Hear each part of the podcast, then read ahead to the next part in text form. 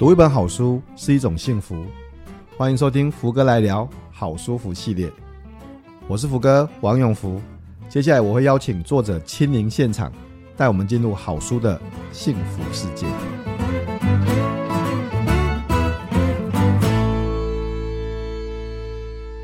欢迎来到福哥来聊好舒服的 Podcast，我是主持人福哥王永福。啊、呃，今天录音的今天是这个二零二四年第一个工作天了哈，所以祝大家二零二四年新年快乐！谢谢大家在过去一年对福哥来聊 Podcast 的，支持跟爱护。呃，其实我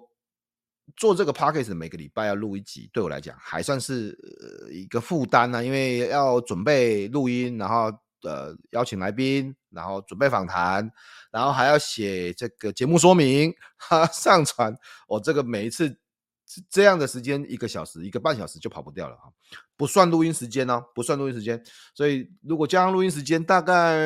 三个小时，我猜想差不多了，一个一个一一集啊，哈，一集。所以你听到一集，大概要花三个小时时间。但是我每次如果听到有人见面的时候跟我说，哎，福哥，你的这个节目啊，我从你这个节目里面有些学习，有一些收获，有一些成长，我就蛮开心的哈。所以新 的一年，我们还是会继续录这个福哥来聊了。但是我我我有点想要稍微再改变一下方向，有一些呃，当然有很多很呃很棒的企划，像这个永不服输哦，成功者的失败经验，像好舒服。我觉得这都很棒，但我想要再加一点点啊，譬如说，呃，来我因为我认识很多各各领域的职人哈。那我们可以邀请职人跟大家谈一谈他自己本身的一些经验啊跟想法这样子啊。那我也非常欢迎大家去订阅福哥来信啊，呃，这个新的一年二零二四年的一开始，每个礼拜还是一样一封信嘛。然后我会给大家一个新的任务哦，哈，五十个梦想的新任务哦。那大家记得要去订阅福哥来信啊。那哦，最近其实我也在忙，呃。今年的第一个专案啊，就是其实从去年年底做到现在了，就简报的技术六十分钟快速上手的呃课程哈，线上课程我们准备要上市了啊。那今天早上我还在继续重录，已经重录四遍了哦，真的快昏倒。但是就是追求我们可达成的完美嘛啊，尽量啊，尽量尽量哈。好，那今天就谈的是这个好书谱系列哈，书谱就是呃跟大家介绍好书哈。那实际上好书不只是书哦，绘本当然也是嘛，或是桌游哦，搭配的都这个东西，就是出版品呢，我觉得都是很棒的，值得跟大家介绍的。那今天我要跟大家谈的是这个系列，叫《候鸟大冒险》的套组哦，呃，包含了一本绘本跟一个桌游哈。啊，大家可能想说怎样是为什么福哥 会谈到这个候鸟这件事情哦？呃，事实上是因为大家都知道我的背后有一个伟大的经纪人哈，这个经纪人就是城邦第一事业群的总经理牛奶姐哈，淑珍黄淑珍总经理哈。啊，有一次我在跟他见面聊天的时候，他就谈到说，他最近呢，其实辖下的出版社有出版一个叫。候鸟大冒险的套组啊，它有绘本，然后有这个啊呃桌游哈，然后我就多问了一下说，那我我哎、欸，你知道说实话，这个候鸟这个事情啊，并不是大众市场吧？不不算啊，不绝对不算是大众市场这样子啊、但是却是对小朋友有帮助的哦啊，事实上他的目标市场也是像我的孩子这样的一个目标市场这样子，所以小朋友嘛啊，所以我我就觉得，哎、那如果可以的话，我可以呃。推广给大家，让大家知道一下，真的有这个呃呃呃好的产品哈，然后而且是有社会价值的事情，这样子多了解一点候鸟。所以我因为我也想让我的孩子呃知道更多关于候鸟的事情，然后我也想要让更多人知道呃，其实这个好的一个出版系列啊，就是候鸟大冒险的套组，所以特别安排今天跟大家介绍一下这个好书福的系列哈。那今天不是由我来讲哦，我我来讲。就是大人的观点嘛，我们直接请专家来跟大家分享这个呃这个套组的呃背后的设计的一些呃理念跟想法这样子。那今天邀请到的专家就是、呃、设计这个套组桌游的设计师啊、也就是我们的徐永清徐奶爸。哎，永清好，哎、福哥，还有各位听众朋友们，大家好！哎，我叫徐奶爸，哎，我以前叫呃，就照三餐骂小孩的爸爸了。不过现在已经变成是爱陪小孩玩的爸爸。哦，很好，很好。这个我跟永清，其实上 FB 常常看到永清的留言啊，支持啊。事实上，之前我去那个呃中正演讲的时候，也看到哦，永清留言的这样子。后来我才知道，原来这个、哦，原来我的去演讲的邀请的这个矮池老师啊，还是主任呢，就是你的指导教授这样。是没错，所以看得看得出来，你现在还在努力进修啊，成人教育的进修这样子。啊啊，永清也是那个 Fun for Kids 亲子桌游的创办人嘛？是，对，所以我可以请请你先简单的介绍一下你自己吗？呃，OK。好，诶，那刚刚就是有讲到说我是创办人，就是 Fun for Kids 嘛。那其实我并不是说正常的那个 for 应该是数字的四，所以可能就是好像大家会觉得是四个小孩。不过其实我不是自己生四个小孩，而是只自自己只有生两个啦。因为自己两个生了之后，然后再玩游戏就比较没有办法玩得起来，所以最后就是去找邻居借小孩，所以就借到四个，总共就四个小孩一起玩，所以才取做 Fun for Kids 这样。OK。所以您是啊，现在就是专门在聚焦在桌游跟亲子教育这这个部分，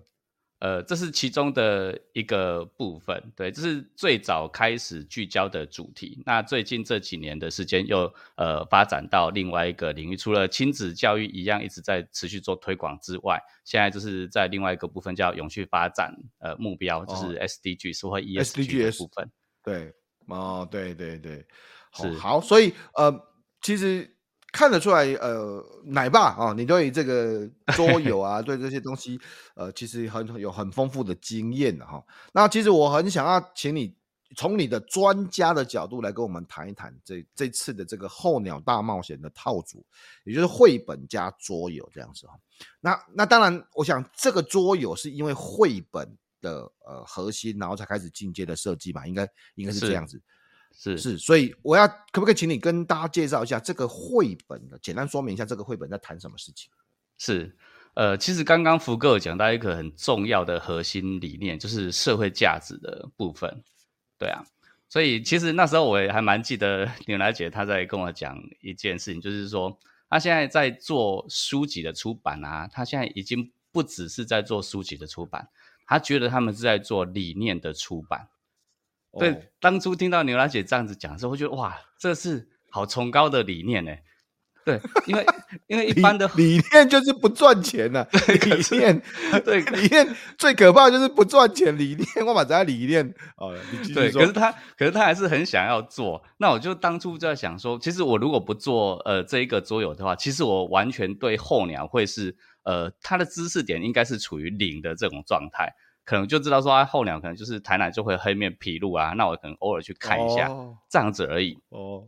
对。可是，在做过这一款，诶、欸，就是因为做这一款游戏的时候，因为我在设计游戏，也都会先去呃收集资料，先去看一些呃其他这个主题的相关资料。那就也看了这一本书嘛，这一本绘本，那也找了一些其他相关资料。所以，其实在这个过程里面，我也认识到。就是候鸟更深一层，或是对我们生活来讲有什么样的影响的一些资讯，或是一些价值，对，所以在我也蛮感谢在设计这一款游戏的那个过程，其实我也在做学习，对，嗯，因为这里面这里面这个书里面其实谈了，因为我看过嘛，哈，就我很快速的看过，因为我要讲给我孩子听，或者是我要请孩子看之前，我自己也要看过，所以呢，呃，其实这里面有一些东西是是我以前不知道的呢，原来。哦，原来候鸟其实还有除了分成季节性的候鸟，还有那个太小只的候鸟还会在这边留着度假这样子，还有那个会从山上迁到平地或从平地迁到山上的这种这种这种候鸟这样子，然后然后然后候鸟还呃就是。他来我们这边，其实他会带给一些，给我们一些还是一个价值。除了教育的价值之外，还有一些像是你说啊，现在现在无毒农业嘛，哈，对，然后像这环境这些指标的价值，对。这本书里面有很多很多不同的，我我当初我当初本来以为说它这候鸟就是本岛嘛，对不对哈？然后才知道说，其实很多离岛也都是有固定的候鸟迁徙，对，都是候鸟迁徙休息的地点。对，当然不是只有台湾这边而已，所以其他的我们外面的那些离岛也都是。当然，其实也是在这个过程里面就发现到，就是说候鸟，呃，我们对候鸟的，就是我们在发展的同时，其实同时也在对候鸟造成一些威胁，就是我们人为的威胁，这样、嗯、田就不见了嘛，然后那个。甚至连那个太阳能板，或者甚至连那个风力发电的扇叶，都可能会影响到候鸟的这个这个飞行的路线啊，跟跟觅食啊，哦，是，因为这个其实呃，在比如说刚刚在讲 ESG 的领域来讲，因为发展绿电其实是对企业来讲，或者再生能源绿呃，就是绿电现在是非常需要迫切发展的一个部分。而在发展的这个同时是，是呃无形之中就是对候鸟或是对其他一些生态就造成还蛮重大的影响。嗯嗯、那它甚至可能就是一个不可回复的影响。所以这个就是这个其实就是理念跟社会价值，就刚 福哥提到很重要的。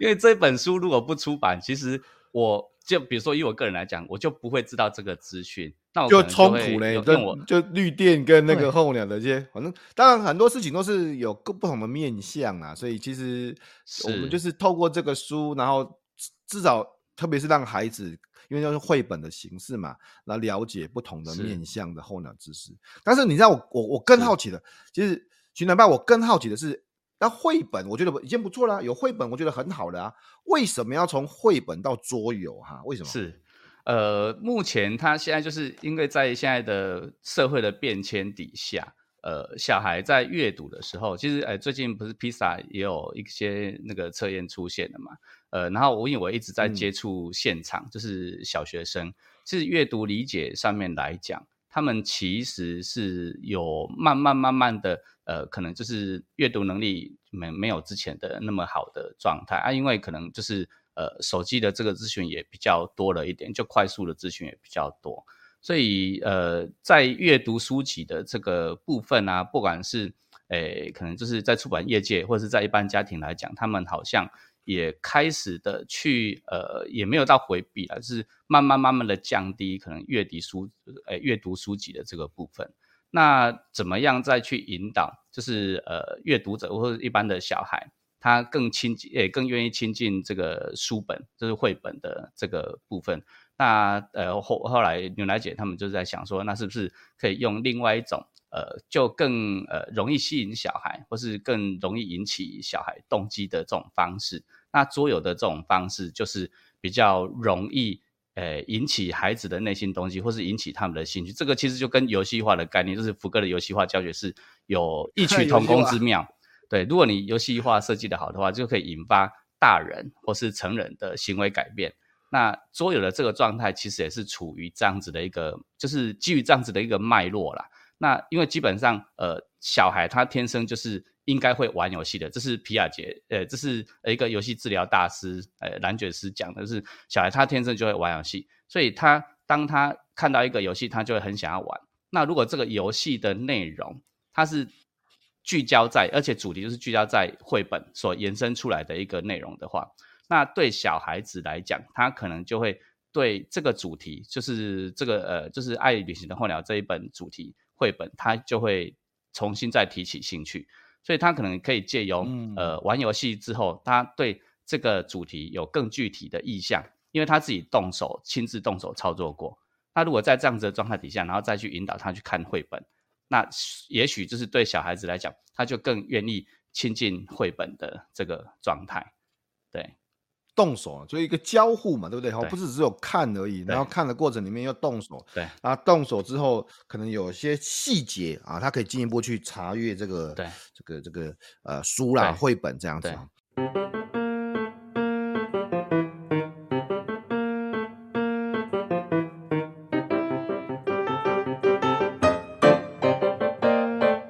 因为我手边其实当然有这份桌游，就是候鸟，请你帮帮忙的桌游这样子。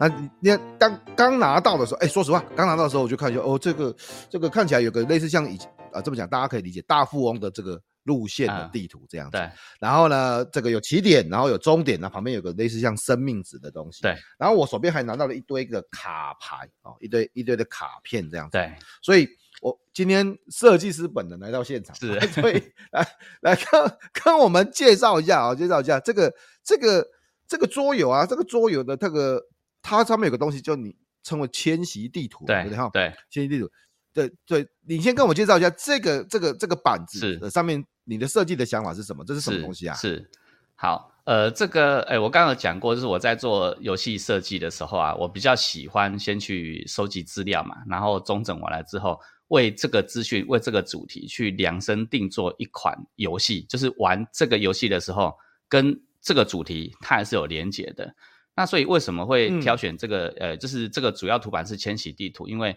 候鸟就是它做的事情，就是大部分是迁徙的这个动作嘛。那这个迁徙，它其实呃迁徙的路线，它是在绘本里面，它其实有有一张画面，就是跨页的画面，它就是迁徙的路线。那对我来讲，就是以桌游设计的雷达，就是很敏锐度的来讲的话，我就觉得这张图板它很适合拿来当成游戏设计用。那它又可以去表现出就是候鸟在迁徙主要的这个行为的核心概念。所以我就把它提取出来，当成是游戏的图板，就是因为因为我在做设呃设计比较多嘛，所以这些敏感度要有。那我就是把它当成这个设计的主要的核心。嗯、那那个生命值的部分又是另外一个概念，就是因为候鸟它不是要迁徙嘛，那迁徙当然不是，哎，当然有一些是单独就做迁徙，可能就是单独一只，可是通常大部分我们看都是团体。那团体一群对，就一群嘛，那团体一群。但是我我我的理解来讲，就是的话，就是以游戏来诶来要呈现，它就是一个合作类型的游戏来去做呈现，或是比较能够符合这个主题。对，所以我就设计了那个，就是大家的生命值要在呃，就是到达那个就是死掉之前，然后就完成整个任务，就所有的候鸟都可以迁徙到呃终点，那就会算任务成功。嗯，对。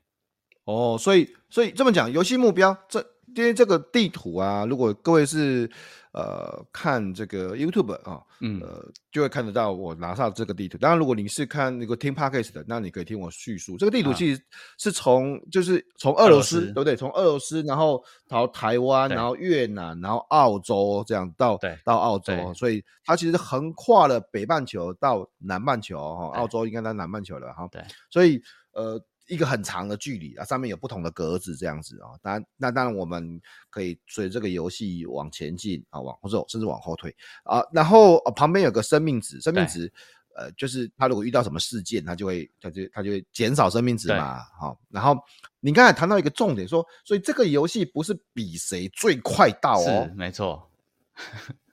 哦，这个游戏是比的是合作是吧？对对，所以就是。大家要呃，可能在迁徙的过程里面，就会会遇到一些天然的威胁，或是自然的威胁。那遇到这些威胁，就会降低我们的生命值。那大家就是在、嗯、呃，要共同努力合作的状态底下，来抵御、来对抗这个威胁，不管是人为的还是自然的。那在这样子的状态底下，哦、还生命值还有的状态底下，大家都要到达终点，各自的终点，因为它还有分呃，出 Okay. 还有分陆鸟跟水鸟，是要达到各自颜色的迁徙路线跟终点，才就会算任务成功。哦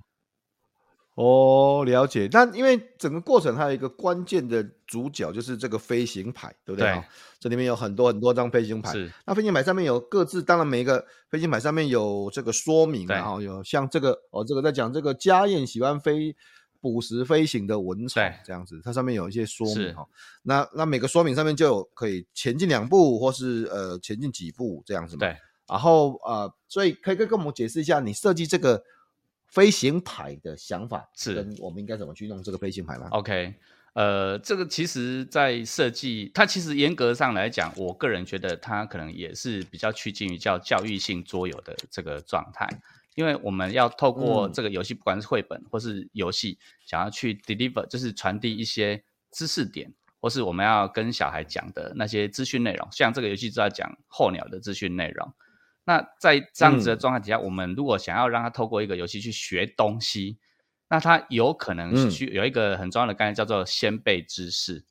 那如果一个游戏它需要先辈知识，它要了解到候鸟的这些呃，可能它的栖息地的状态，然后或是刚刚讲说那个家宴他是要去吃的食物是什么，我们要了解到这个才能够玩这个游戏。对小孩子来讲，或是对人来讲，它就是一个类似在考试的这种感觉。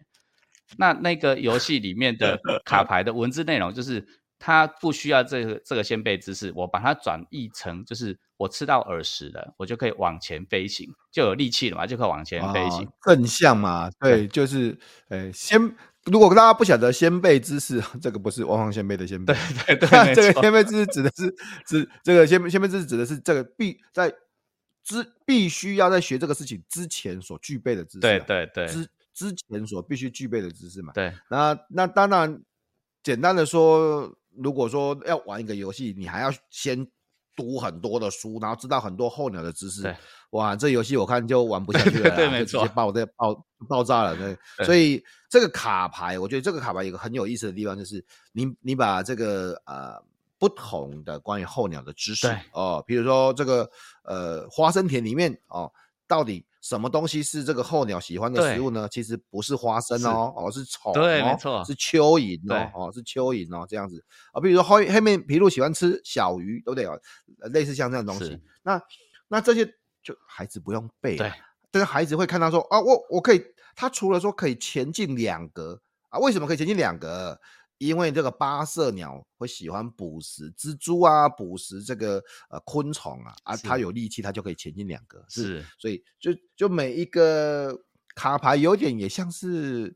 教育的提示卡这样。对对对对对啊！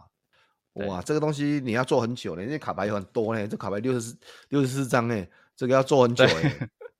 对，不过那个就是诶、欸，出版社做，不是我做，我只是给 idea。不错，不错，不错。所以，所以我我更好奇的是，你看我们现在有迁徙地图，我们有卡牌，对不对？哈，我们有游戏目标哈。那孩子在玩的时候啊，你你看孩子在玩的时候，他们有什么样的反应跟学习？他们的反应是怎么样子啊？这个其实又是关系到游戏设计的另外一个核心。就是我认为这个游戏目标对象是大班以上就可以玩，嗯、对，那我怎么、哦、大班以上？对，我要怎么样让大班以上就喜欢玩这个游戏？就有关系到游戏的核心的设计。第一个，我要先了解他的能力嘛，一样他他现在认知发展能力到大概是到什么样的阶段？那我设计的游戏他可不可以玩？嗯、对，那所以我就要想出一个亮点。那那个亮点是什么？就是游戏里面另外一个核心，就是这一根羽毛。哦，羽毛，对，对有一个羽毛，我看到了，有很多羽毛。所以孩子他们就是我们在做测试的时候，因为在桌游，呃，因为我们目标对象是大班以上嘛，所以我们一定要对大班大班的小孩来做测试。那在玩的那个同时啊，就是，哎，在玩的那个当下，其实小孩子最喜欢的就是去。丢这一根羽毛，羽毛掉下来，对对对，对不对？羽毛它其实它有一个背后有一个象征的一个，我都叫做隐喻啦，因为它是一个呃，我把左耳当成是有一个叙事的一种美彩，所以那一根羽毛它在说的故事是什么？就是比如说它羽毛放下去之后，它会往下飞嘛，那这个象征的就是候鸟从天空上面飞下来，然后飞到鸟的牌上面，就是飞到它的栖息地或是觅食的地方。就是在象征这种感觉的的这种状态，所以小孩最喜欢的做的东西就是丢羽毛的那一件事。那为什么我啊真的、哦、对，对，他最喜欢是丢羽毛，因为他觉得羽毛飘下来他就很他觉得很有趣。所以为什么我会知道这个？因为我有跟小孩接触过，所以我很很了解说、嗯、这个这个这个我觉得应该是游戏里面的亮点。其实当初我在设计这个游戏的时候，反苦恼我最久的就是到底要用什么方式来去进行。那后来是就突然间灵光乍现，就想到羽毛的这，就是跟我太太讨论，跟小孩讨论嘛，然后就想到羽毛的这一件事情。那果不其然，就在测试的时候，小孩最喜欢做的事情就是丢羽毛这一件事，因为他们很喜欢看到羽毛飘下来的那种感觉。然后飘下来之后，它会掉到哪一个地方，那个就又关系到不确定因素，就是小孩会很希望知道说它会飞到哪里去。对，那当他飞到鸟的牌上面的时候，小孩就很开心。哎，我落地了，我可以翻牌了。对，所以小孩他，请问设计师，来来来，我这个时候要打断一下。我看了这个游戏说明书啊，哈，这个呃标准的简的的的，的说明是说，你说要叫我们排十六张卡牌，对不对？是。然后呢，羽毛丢下来，对不对？对。然后丢下来之后，看羽毛落在什么地方，就要翻那个卡牌嘛。对。好。请问我们羽毛要放多高啊？哎、欸，是 这个这个其实都可以去做调整哦。因为有些小孩他可能就会喜欢放，希望放很高。那有一些可能就是它飘下来，它会可能因为风也也许会有空气流动的影响。对啊，因为放很高，飘到不同的地方去啊，不会掉，不见得会掉到那卡牌上面啊。对，所以这个也是很好玩的点，就是我们可以去引导小孩去发现，哎，我们到底要放在什么高度会比较好。这个其实又有另外一个叫做 STEAM 的概念啦，就是呃另外一个比较科学研究的这种概念来去让他引导他去做这个动作。那通常他们会慢慢慢慢降低，可能就是大概只有十公分的这个这个高度。对，因为不然掉不进去卡牌。对对，我就想说，这个羽毛可能会飞来飞去的哦。不过这个这个可以实验一下。对，而且它有可能会飞，就是没办法飞到鸟牌上面嘛。可是没有办法飞到鸟牌上面的时候，啊、它其实又有另外一种隐喻，就是在鸟在候鸟它在迁徙的时候，它有可能会迷路。就是它不不不一定会、哦、迷路的候鸟，对迷路的候鸟，对，没有谈到这个事情，嗯，对，它可能会迷路。那这个这个状态，我就把它隐喻成就是，哎，就是候鸟迷路了，它 找不到它的栖息地，这样子，对，嗯、所以也是背后一个蛮有趣的啊，因为这个在故事在游戏里面没有办法去说明到，对啊，可能就是有有像现在福哥这边有这样子在做面对面的这样子做对谈，才有办法去讲到更深入的这个内容，对。对，我觉得很棒，就是其实这就是我今天跟大家分享这一集的重点啊。今年这个二零二四年的第一次的录音，其实我们就谈到这个候鸟迁徙大冒险的桌游套组哦。我现在就可以直接说，其实这不是叶配，各位伙伴们，这不是叶贝，我没有拿钱啊，这不是叶贝啊。哦，但是我我对对我我我我的好朋友牛奶姐，然后城邦城邦啊的出版啊，他。呃，他是水滴出版吧？对，它辖下的事业群。对，嗯，我觉得，因为我觉得这是一个有意义的事情，然后是一个对小朋友有教育的事情，然后而且而且也也不会那么沉重啊。你知道，有时候对，有时候是这样子啊，很多事情都很有意义嘛，但是有的很多事情比较沉重，或者是比较不容易学习，那就要就就真的还蛮硬的。那不会啊，这就是带孩子玩游戏哦。我其实也迫不及待带孩子。去丢这个羽毛，对不对哈？然后去看看这个候鸟的迁移这样子。那我甚至我有可能先玩游戏，再回去读绘本啊。对，也有可能啊，因为它就是一个，它就是一个交互嘛。我觉得绘本就是这个交，所以我也很乐意推荐给大家这这个候鸟迁徙大冒险的套组哦，绘本跟桌游的套组。是啊，如果你在 YouTube 上面看看看到我们的这个连结，大家可以去。它现在还在募资的阶段。那如果你是在 Podcast，我们会把这个啊连结放在我们的节目说明哈，或者是你直接哎，其实你直接搜寻，直接搜寻这个候鸟大冒险哦，这样也可以哦哈。你在后搜寻候鸟大冒险哦，就会看到这整个套组这样子。那我说过嘛，我的目的我的目的其实很简单，其实我啊就像永清啊，呃，其实它就是一个我们在讲，它这个有社会价值、有意义的事情，然后帮助孩子。更知道一些东西，对，更更了解一些事情，这样子。我我认为，嗯，二零二四年从这个地方开始是一件好事情了。嗯、就就就是，哎，我我们我们都是商业人士，我自己本身知道是商业获利，然后呃赚钱啊很重要，这个我觉得很重要。但是我同时也觉得教育，然后呃学习啊、呃，甚至孩子未来，我觉得也很重要。所以这个是一个平衡啊。这是一个平衡的，我的我的看法是一个平衡的，没错。哎呀，这今天也非常谢谢永清来跟大家分享这个设计这个桌游的一些细节，这样子哈。是啊，我当我其实每次在节目的后面都会问所有的来宾啊，每个来宾哦，所以包括您呢，就是你有没有推荐哪三本觉得很棒，然后一定必看的书哈？是是。呃，这个三这三本其实要挑出三本书有点难度了，对我严严严格上来讲，没错。不过还是就是那么很难挑选影响我最多的嘛。那第一本就是呃《被讨厌的勇气》第二集，就是二部曲的第二的第二集，因为第二集他在讲的就是呃亲子之间讲的部分比较多，对。哦、那因为就是我自己就是也是亲子教养呃出身的一个就是素人的一个爸爸，就以前我刚讲说以前是照三餐骂的嘛，那现在变成是一个爱陪小朋友玩的，所以就是有一段不幸的过去，然后变成现在就是幸福美满快乐的日子，所以我就写了一本书，所以一开始我是呃针对亲子教养的这个部分在琢磨。那这一本书它有两集，第一本已经很不错了，那第二本因为它刚好又在讲亲子教养，所以你就。厘清了很多叫课题分离嘛，所以你的孩子不是你的孩子，这句话真的是真的，对，就是你要把把它当成是一个独立个体，对，对对对对，所以你就可以很放心的放小孩去飞，对，不过你就是要在之前先跟他建立好足够好的关系，就是亲子关系，那连接好了之后，他去哪里你其实都不用太担心，对。嗯，对啊，嗯，很好，很棒。所以这个被讨厌的勇气二，对，二，这个阿德勒学派啦，对，阿德勒学派。然后这个呃，我不知道二原来有比较多谈亲子教养，这个我们可以去看看。是是啊，那永清第二本书你推荐的是哪本书？第二本呢，就是也一样影响我很大的哈，就是呃，当和尚遇上钻石。那这一本书它其实呃讲简单，它其实原本一般人看到他以为是学气管的书啦。对，可是它上面其实我看到比较多的是，嗯、因为它有在讲一个叫《金刚经》的名义嘛，所以其实很多的事情都是你的主观的意识去把它变成是对的或是不对，就是对的或好的或坏的，对的或错的。那事实上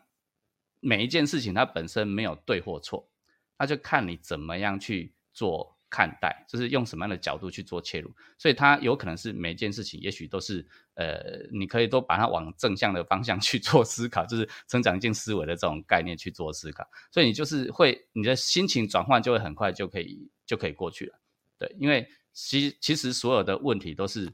你的问题，对。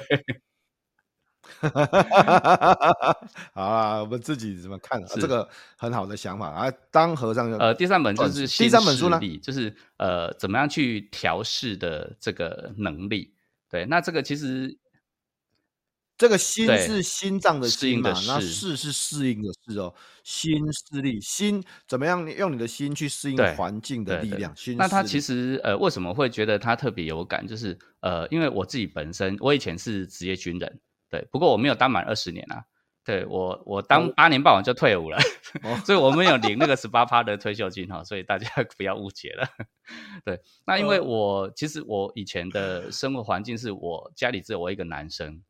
然后呢，就是我高中毕业之后我就去读军校，哎，因为我是去考军校啊，因为为什么？因为就是以前大学考不上啊，就是 就是没有好好读书，所以一所大学都考不上，所以就跑去呃读军校了哈。那去读军校之后，才发现到，就是就后来啦，后来才发现到，哎，其实我的调试能力还不错。可是那时候其实我完全不知道为什么。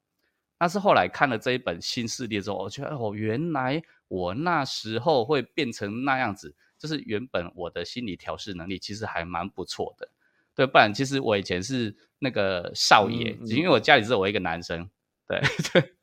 对，然后我妈就很担心我去当兵，这样就会被会被操啊，或者是干嘛，所以哭得很惨。对，然后后来就是呃，整个后来再再来看，哎，之前的那一段之后，发现哎，其实哎，我调试的能力还蛮不错的。那在这本书里面，他就跟你讲理论为什么会这样子，所以就恍然大悟。对，所以这本书的对我来讲影响也蛮大的。好，所以这三本书是永清推荐的，一本是《被讨厌的勇气二》啊。啊，呃、对，阿德勒学派啊、呃，当然这本书的第一本已经卖得非常非常好了。第二本书我反正没有特别注意到，所以会谈到亲子教养的部分。第二本书是当和尚遇到钻石啊，遇上钻石，对啊，是可以看一下，可以看一下，因为您说本来是跟气管有关系，但不是，这里面可能有些不同的的的主题啊。哈，那第三本书是新势力啊，心情的心适应的是新势力啊，这三本书啊，对我觉得。因为每次请来宾推荐三本书，其实都不容易耶，都很不容易。你看你，我们平常看的蛮多书的嘛，那要怎么把这三本书挑出来，其实都很不容易哈。所以今天非常谢谢永清跟我们分享这个候鸟，请你帮帮忙好的这个桌游啊。那我说嘛，大家如果要去搜寻的话，我认为这是一个值得呃去了解、值得去关注呃，特别是为了孩子、为了教育哈。啊，大家大家可以去看一下《候鸟大冒险》的套组哈，啊，搜寻《候鸟大冒险》或是看一下我们节目资讯啊，都可以看到这个很棒的桌游。那今天特别呃，请呃我们设计师来跟大家分享，不管是绘本跟桌游啊，那其实上面有很多很棒，我我我我以前也不晓得的知识，呃，然后呃很精彩的绘本啊，所以很很有高品质的出版了哈。哎，谢谢牛奶姐跟我们水滴呃文化出版的这个呃。对社会价值，真的对教育有贡献的书啊、哦，那当然我也非常推荐大家可以持续的关注我们福哥来聊，永不服输，好书谱跟我们福哥来信哈、哦。那福哥的 F 学院啊、哦，新的年度第一个月应该，如果我好我是要加油了哈、哦，应该会把那个简报的技术六十分钟快速上手的赶快上线啊，因为很多人都在问说，其实很多人一直在讲说，哎，福哥现在都没有在开课，没有公开开，没有公开班，但是，呃，到底要怎么把简报学好？我想这是今年，呃，过年期间啊非常好的一个解答，大家可以去看一下。好，那今天非常谢谢永清来我们节目跟大家分享啊，卓有专业，谢谢大家，谢谢，我们下次节目见，拜拜，拜拜。